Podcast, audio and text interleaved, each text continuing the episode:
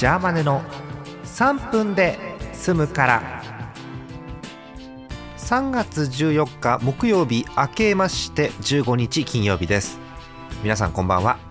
ジャーマネです。ジャーマネの3分で済むからこの番組は3分で済むから聞いてくださいっていう番組です、えー、日々いろんなニュースが、えー、駆け巡っておりますが、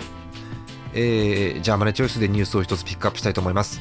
えー、こっち行きましょうね、はい。えー、野球です、えアメリカメジャーリーグベースボール2020年から来年からかな、えー、ワンポイントリリーフ禁止に。本当かね？うん。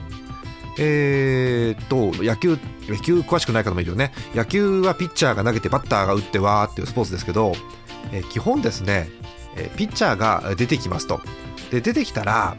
えー、少なくとも1人のバッターと対戦すればもう2人目からはねピッチャー変えていいんです他のピッチャーに。ええっていう現行のルールをピッチャー出てきたらえどうやら少なくとも3人と対戦をしないと引っ込められないいわゆるワンポイントリリーフっていう方法が使えなくなるということですね。まあ、プレー時間の短縮、ね、投球練習の時間とかの短縮だと思うんですけど、まあ、その辺を狙ってということですよね。これ日本にも時期に来ると思うのでこの話は、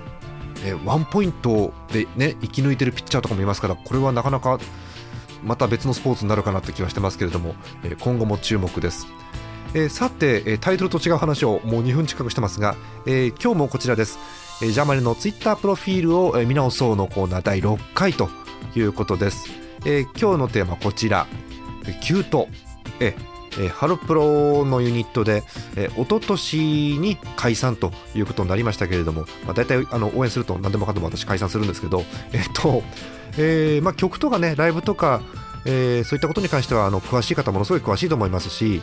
ねあのー、ボカロで踊ってみたなんてのも流行った時期もありましたから、えー、もうこんなものはね私言うことないので、えー、私はここに絞ってお話をさせてください。ラジオ、えーあの解散時のメンバーは5名なんですが5名中3名が現行でラジオやってるという状況です、えリーダーの矢島真由美さんが、え新潟の FM 局で、え金曜日の夜。